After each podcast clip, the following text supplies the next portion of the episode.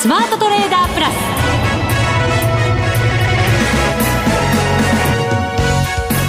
全国のリスナーの皆さんこんにちは。内田まさです。この時間はザ・スマートトレーダープラスをお送りしていきます。この方をご紹介しましょう。国際テクニカルアナリスト福永博之さんです。こんにちは。よろしくお願いします。よろしくお願いします、はい、さて日経平均株価は今日は小幅反発となりました。23円81銭高2万1711円38銭で大引けを迎えています。トピックスも安くて2部指数も安くてマザーズも安くてという中ですけどね。そうですねまあ、本当に今日は、まあ、日経金株価の値幅も100円ぐらいでですね、はい、あの上下の方向もはっきりしませんし、ただ、売買代金は一応2兆円超えてるんですよね。一応2兆545億円。はい。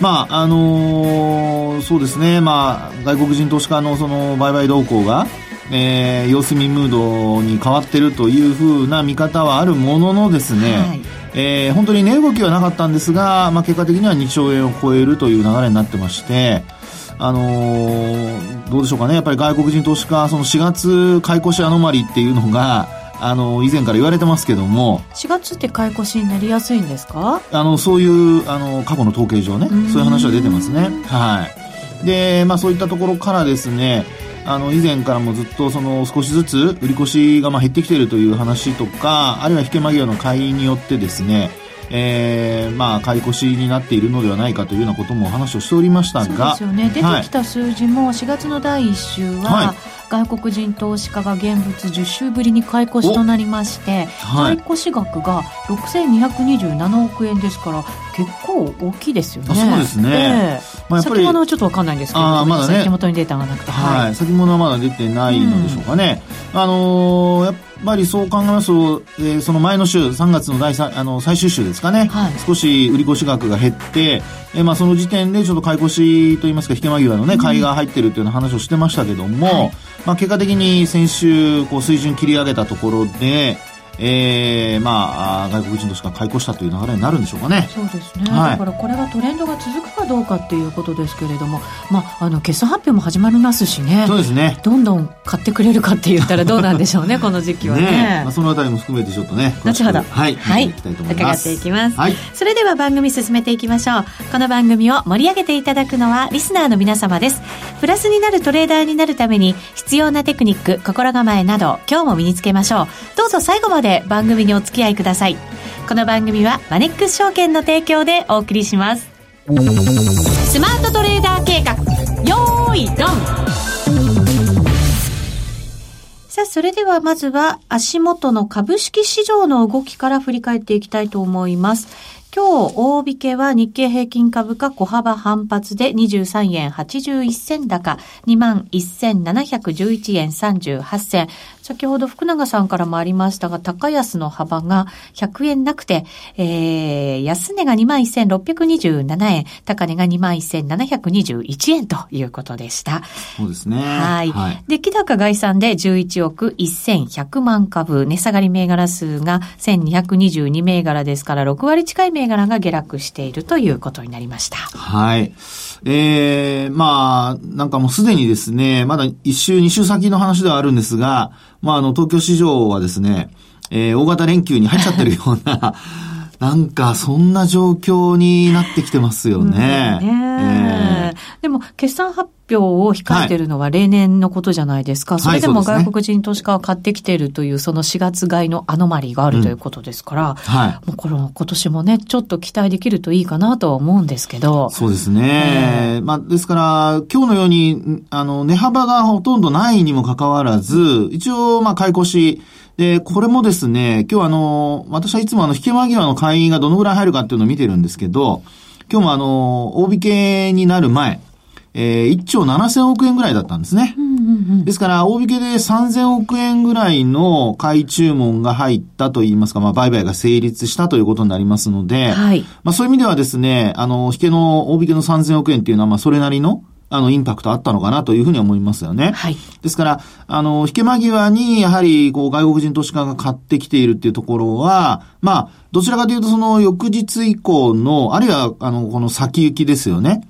えー少し株価の上昇を見込んで買っているのではないかというね、まあそういう、あの、ことがちょっと期待できるのではないかというのは考えられますけどね。はい。まあ、ですので、えーまあ、200日移動平均線に日経平均株価は押し返された後、まあ、今週はそういう意味ではすと、あの、200日移動平均線が壁になっていてですね、もうあの、一回押し返されるとその後なんかファイティングポーズが取れなくて、はい。商いもね、それほど多くなかったですもんね。そうですよ。ね。2兆円割り込んだのが、まあ3日、3営業日が続いたんですかね。はいで、今日は4営業日、あ、4営業日続いたんですかね。で、今日が、ねはい、5営業日ぶりの2兆円超えということなので、まあこのあたりからすると、あの、まあここから復活というふうになるかどうか。これは先ほどあの、内田さんの話にあったように、やっぱり続くかどうかの、まあ重要な、その、判断材料になりますのでね。はい。で、あと、その日経平均株価とトピックスの値動きの違いを、まあこれまでもずっとお話してましたが、はいあの、トピックスは今日はやっぱマイナスになっていてですね。そうですね。はい今日はマイナス1.14ポイントですから、非常に小さくはあるんですけどね。そうなんですね。で、あと、今週末というか明日がミニ S q ということになりますけども、まあ4月切りの、あの、えー、特別生産地を決める。まあ、特別生産地のことを S q というふうに呼ぶんですけども、まあ、その算出日ということなんですが、あの、そうした中でトピックスはですね、あの、5日移動平均線はもちろん割り込んだままなんですが、今日の下落で、なんとあの、25日移動平均線、これギリギリのところまでまた押し戻されてですね、はい。それで終えてるんですね。これ今私も日経平均とトピックスのチャート比べてたんですけど、はいトピックスの方が200日にもちょっとまだ、なんていうの、帰りがあって。ええもう帰りありますよねだから、戻りが弱いですよね。そうなんですよね。ええですから、あの、日経平均株価とトピックスの、あの、共通点というところで見ると、えー、今日の時点で、えー、まあ、5日移動平均線を下回ったまま、はい。で、5日移動平均線が下向きというところではあるんですけど、えー、一方で今の内田さんの指摘のようにですね、200日線との、あの、下方乖離ですね。これ見ますと、日経平均株価よりもトピックスの方が明らかに、まあ、広いと。そうですね。ええということなんですよね。ですから、あのーまあ、これを表しているところで、あのどういったものが表しているかということで、まあ、皆さんも、あの、ご覧いただけるデータからこう考えてみると、例えば、あの、新高値、新安値の数あるじゃないですか。はい。で、あの、新安値っていうのが、もう今年4月1日以降は、年、あの、新年度に変わりましたので、1月の第8回以降が、あーまあ、高値安値の基準になるわけですよね。はい。で、あの、新安値高値で見たときに、新高値が多いとですね、まあ、その分、えー、まあ、要は、あの、株価はどんどんこう上昇していると。まあ、今年に限ってということなんですが、まあ、直近の高値を更新している。でも一方で、えー、安値が多いってことは、これは新安値ということなので、指数は上がっていても、あの、直近の安値を更新している銘柄が多いということになりますね。はい。で、この数が多いと何に影響してくるかといえば、これはもうトピックスに影響してくると。はい。で、今日新安値の数たるや、結構な数出てるんですよ、これうー。ん。もうあの、本当びっくりするぐらいの、あの、まあ、指数小動きなんですけど、新安値になっているのはですね、まあ、あの、私が見てるデータですと、あの、投資信託ですね、まあ、ETF なんかもちょっと含まれているデータなので、まあ、そこから少しは割り引かないといけないんですが、まあ、本当にあの、速報ベースで、あの、まあ、お話しさせていただきますと、なんとですね、88銘柄。うーん。あ87ですね。ごめんなさい。87銘柄。はい。が、なんと新安値です。しますね。で、そのうち ETF がおそらくはまあ、7、8銘柄ぐらい、多くてそのぐらいだと思いますのでね。まあ、そう考えますと、まあ、80銘柄ぐらいが、うん。えー、新安値。これは結構、東証一部だけですからね。はいえー、有意識、有意識問題と言いますか、あの、結構な割合で新安値が多いと。そうですね。はその一方で高値更新した銘柄少ないですからね。そうなんですね。で、まあ、新高値の数はというと、そこまでいかずにですね、なんと今日、その同じベースになりますが、63銘柄。うん。ということは、明らかに新安値銘柄の方が多いってことなんですよね。はいで、こういった状況から考えますと、あの、トピックスの戻りの鈍さというののですね、まあ、あの、説明がちゃんとつきますよということにはなるわけですね。ですから、あの、今、決算発表等がですね、あの、2月期決算ものからスタートして、えー、徐々にこう小ぶりのところがこう、スタートして広がっていってですね、で、連休前に、まあ3月期決算の、業績発表っていうところにこう移行していくわけですけども、ちょっとそうした中で、えー、新安値銘柄の数が多い。それからあと、新安値銘柄の、業種なんかも広がっているというところを考えますと、もう新年度に入っているにもかかわらず、なかなか下げ止まってないと。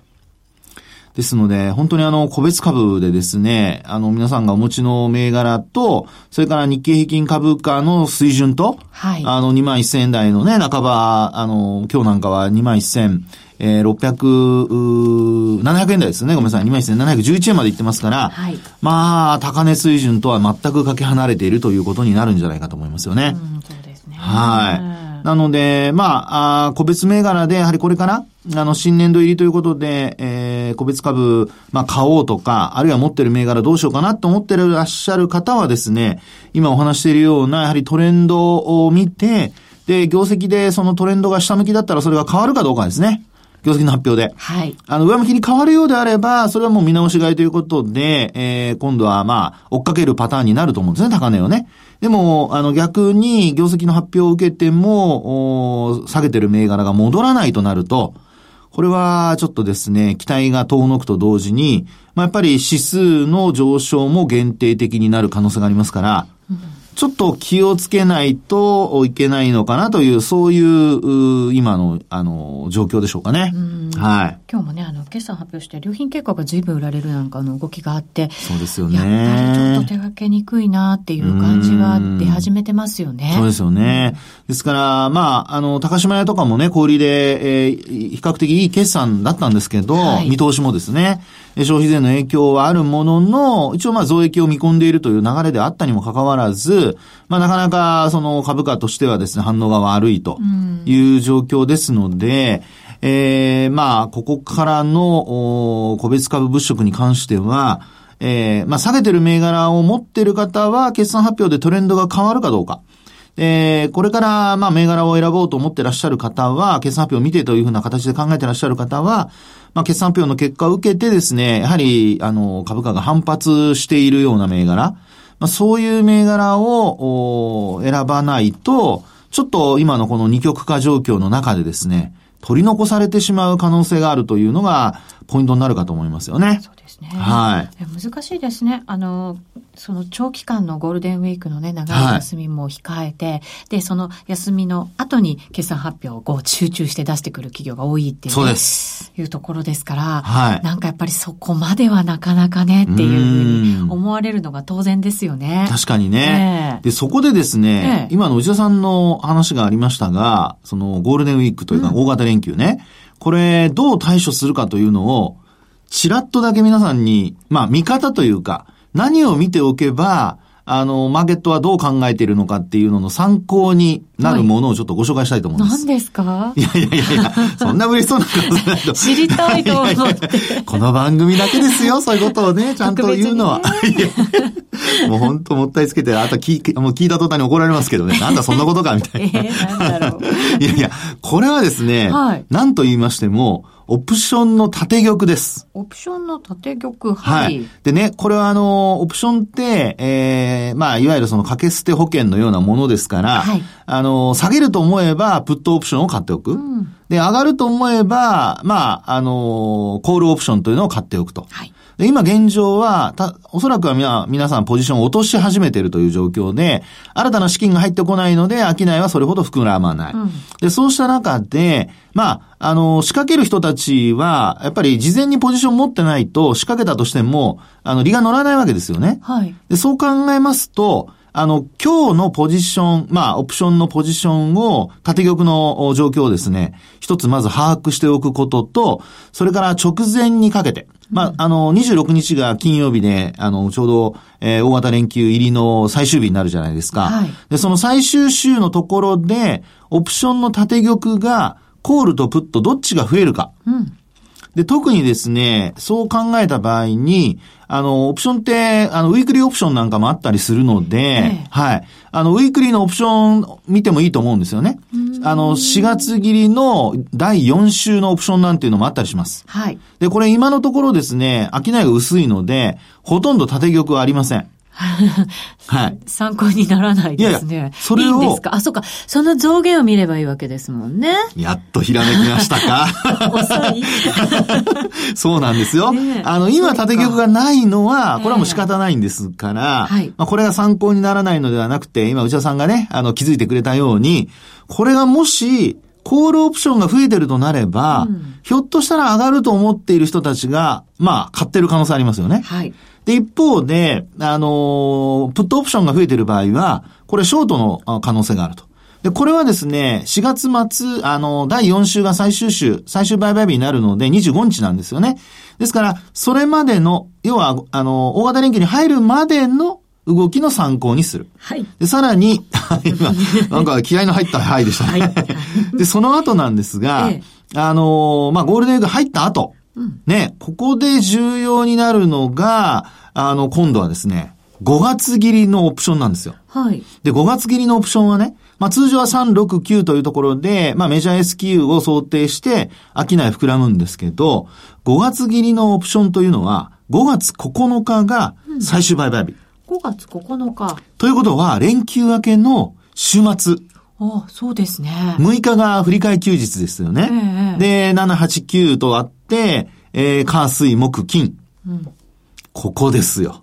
はなので、はい、あの、ギリギリまで見てですね、26日の縦玉が、まあ、あその、今の現状と比較してですよ、増えてるかどうか。で、ちなみにですね、あの、今日アットザマネーと言われる、あの、オプションの、まあ、権利行使価格ですね。これ21,750円なんですよね。はい。はい。で、これがですね、今現状は、これまた増減するかもしれませんけど、えー、16時17分現在で、細かく言いますけど、はい、はい。1117枚あります。1117枚。はい。はい、でその下の21,500円のプットオプションが、はい、これが、えー、っと、3,960枚。はい。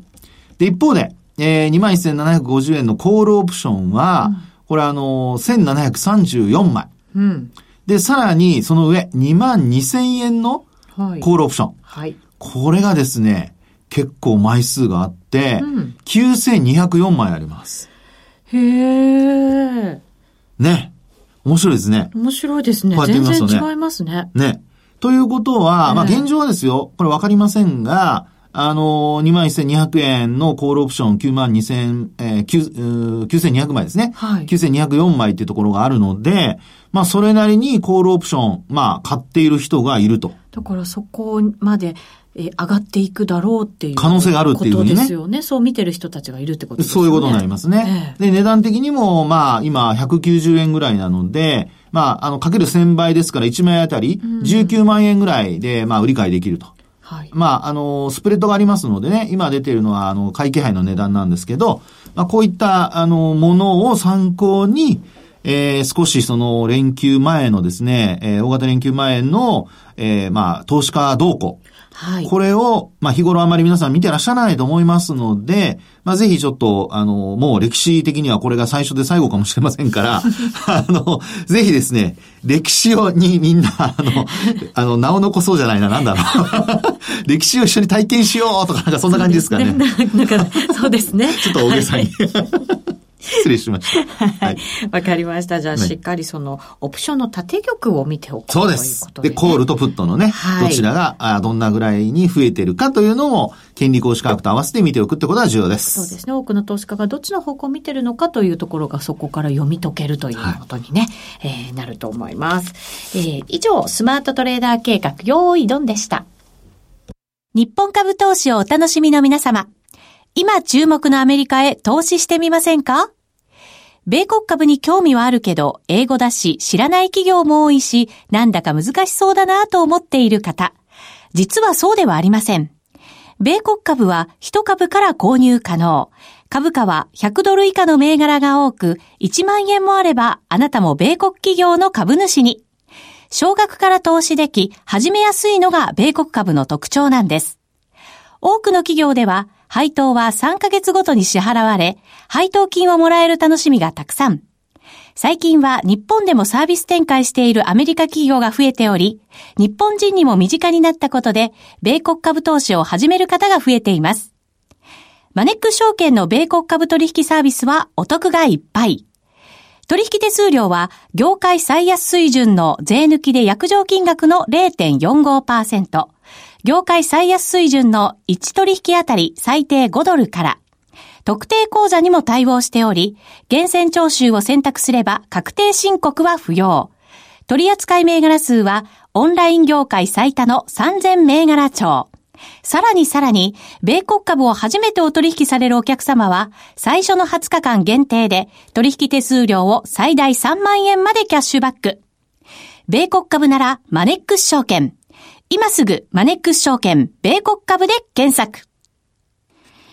配当金は各企業の業績などにより金額などが変わることがあります。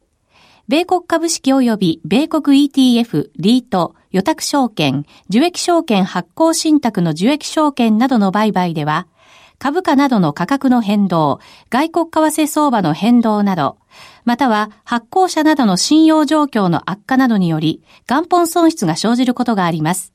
お取引の際は必ず、契約締結前交付書面を十分お読みください。マネックス証券株式会社、金融商品取引業者、関東財務局長、金賞第165号。ザ・スマートトレーダープラス。今週のハイライト。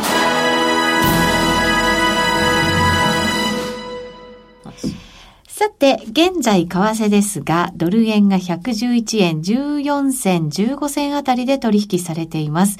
注目されていた安川電機の決算も入りました。はい。えっ、ー、と、ね、そうですね。はい。えっ、ー、と、今期になりますね、2020年2月期ですけれども、経常利益の予想が5.6%減益予想。えー、純利益で見てもこれが15%減益予想ということですね。ですね。合わせて自社株買いも発表してはいますが、えっ、ー、と、200万株上限、90億円だそうです。はい。ちょっと金額的には、自社株買いの枠としては小さいかなという感じではありますね。発行済み株式ソースに対する比率が0.76%。うん。まあ、あのえー、そうですね、安川電機あの2月期決算で、はい、あのー、まあ、そういう意味ですと、今のこの流れというんでしょうかね、えー、経済指標のデータの回復基調というのは2月のあのデータから3月のデータにかけて少し戻り始めているところなので、はい、まあ、その直前の、まああ、計画を立てたというところのタイミングだと思いますからね。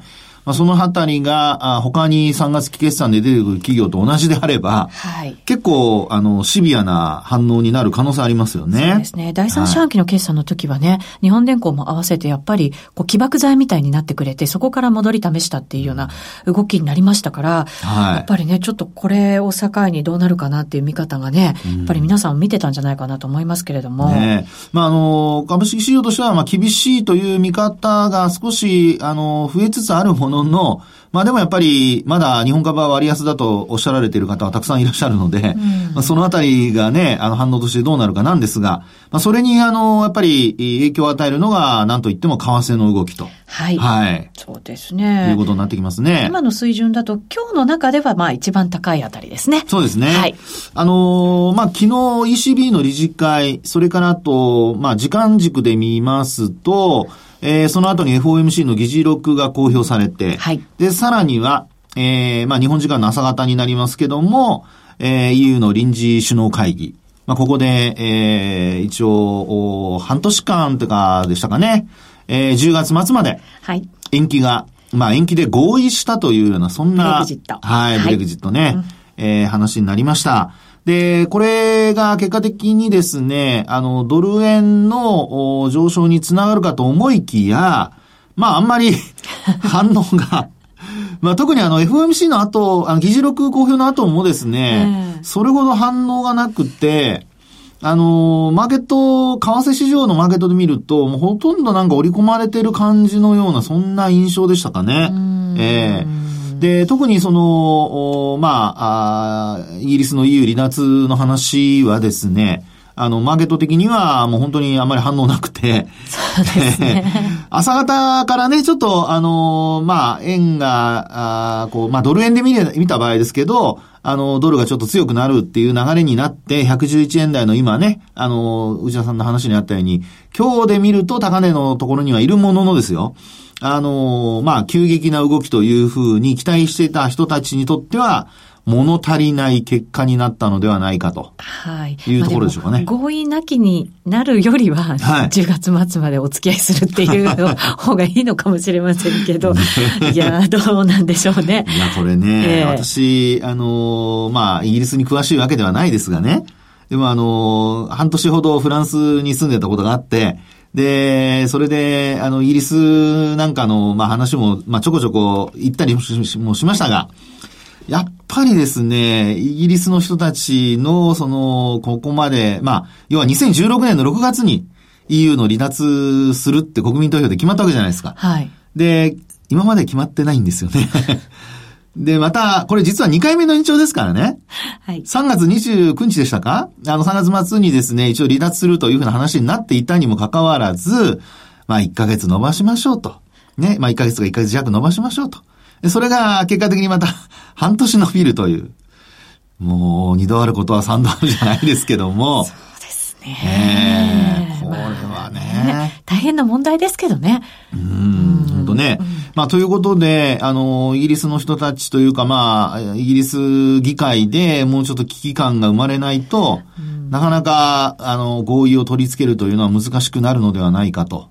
まあ、あの、先送り、棚上げですよね。ですので、そういう意味ではやっぱり反応としては薄かったのかなという感じはしますが、はいはい。ただ、あの、FOMC の内容でですね、一応やっぱり、えーこの年内のバランスシートの縮小のもう、もう完全終了だ、完全といいますか終了だとか、それからあと利上げはね、もちろん、あの、年内はもうやらないというような見方であるとか、まあそういった話が出た割には、あの、ドル円の動き、まあ一応しっかりということになってますので、はい。ええ。ですからやっぱり相対的に、もう本当消去法でドルが買われているというような見方になるのではないかなというふうに私なんか見てるんですけども。うん、ドル円で見るとね、これ数値にもよりますけど、ええ。あの、日足で、えー一目均衡表のちょうどそのね、はい。抵抗体っていうんでしたっけ、ええ。雲ってね、言っちゃったりはもしますけど、そこで本当になんかこう、下げ止まって、みたいな、はい、ね。動きになりましたからねで。すから、売り込む動きは、まあ、今のところは出ていないということなんですよね。はいなので、ここからですね、あの、やっぱポイントとしては、まあやはりあの、トレンドを作る形になるのかどうかっていうところが一番重要なことなので、トレンドが出るまでは、まあ本当にあの、あれですね、えー、まあ、中長期で持つというのは考えずに、えーなるべく短期での利益確保を優先すると。まあ、これが、まあ、ドルを基準、あの、中心にした通貨ペアでの考え方になるんではないかなというふうには思いますけどもね。はい。株も、為替も、はい。なんかそんな感じですね。そうですね。ねえ外国人投資家は買い越しには転じたものの、ものの、エネルギーがなかなか上方向にこう強まらないというね。はい。もう皆さん、あの、まあ、お休みムードにしちゃいましょうか。しますかまあでもさっき言ったオプション、これは忘れないで見てくださいね。しっかり見ておきたいと思います。ここまでのお相手は、福永博之と、内田まさみでお送りしました。それでは皆さん、また来週この番組はマネックス証券の提供でお送りしました。